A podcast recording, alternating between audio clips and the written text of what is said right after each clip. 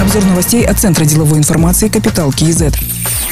Подготовка проекта программы импортозамещения ведется по четкому графику, сказал министр индустрии и инфраструктурного развития Каирбек Ускенбаев. В марте проанализировали мировой опыт и провели комплексный анализ всей обрабатывающей промышленности. В апреле сформировали пул проектов и выработали алгоритм действий. В мае планируют завершить процедуру согласования документа с госорганами и организациями. В июне проект будет утвержден. До сентября акиматы должны принять региональные программы. Для эффективной реализации программы импортозамещения Министерство индустрии и инфраструктурного развития предложило параллельно реализовать систему системные меры поддержки бизнеса.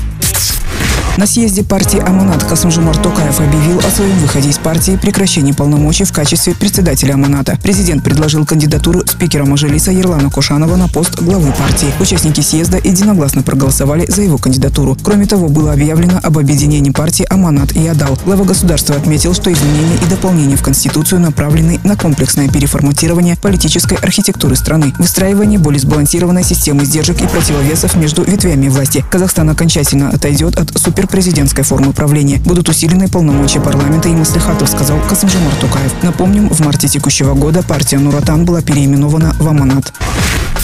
Правительстве рассмотрели вопросы цифровизации земельных отношений. Министр сельского хозяйства Ербол Карашукеев сообщил, что планируется внедрение усовершенствованного варианта космомониторинга сельхозземель на базе национальной компании «Казахстан Гарыш Сапары». Создан кабинет земельного инспектора, который позволяет обнаруживать признаки нерационального использования участков на основе сопоставительного анализа данных из разных источников и автоматизированно реагировать на такие факты. Эту платформу планируется запустить летом текущего года. Учитывая доработку методов госконтроля, планируется в четыре раза увеличить площадь возвращенных возвращенных государству неиспользуемых сельхозземель по сравнению с прошлым годом. В 2021 году возвращено более 1 миллиона гектаров. В этом году планируется не менее 5 миллионов гектаров. При этом, как отметил министр, эффективность космомониторинга повысится после завершения оцифровки данных по всем сельхозучасткам. Завершить этот процесс планируется в 2024 году.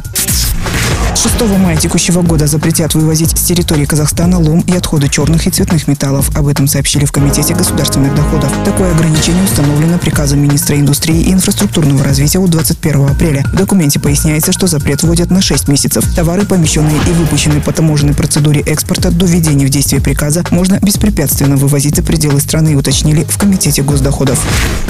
Российский завод, который производит мотоциклы под маркой «Урал», намерен открыть производство в Петропавловске на площадке машиностроительного завода «Кастехмаш». Об этом сказал министр индустрии и инфраструктурного развития Кайрбек Ускенбаев. По его информации, завод «Урал» с «Кастехмашем» заключили договор аренды площадей. Генеральный директор предприятия Илья Хаид ранее говорил о том, что компания переносит свои производства в Казахстан. Решение было принято из-за нехватки комплектующих, попадающих под санкции и запрета на импорт техники из России. Завод в городе Ирбит Свердловской области продолжит работать и будет изготавливать рамы и элементы для корпуса мотоциклов. Позже он уточнил, что речь идет все же не о переносе, а о расширении производства. В Казахстане завод будет производить мотоциклы для экспорта в западные страны.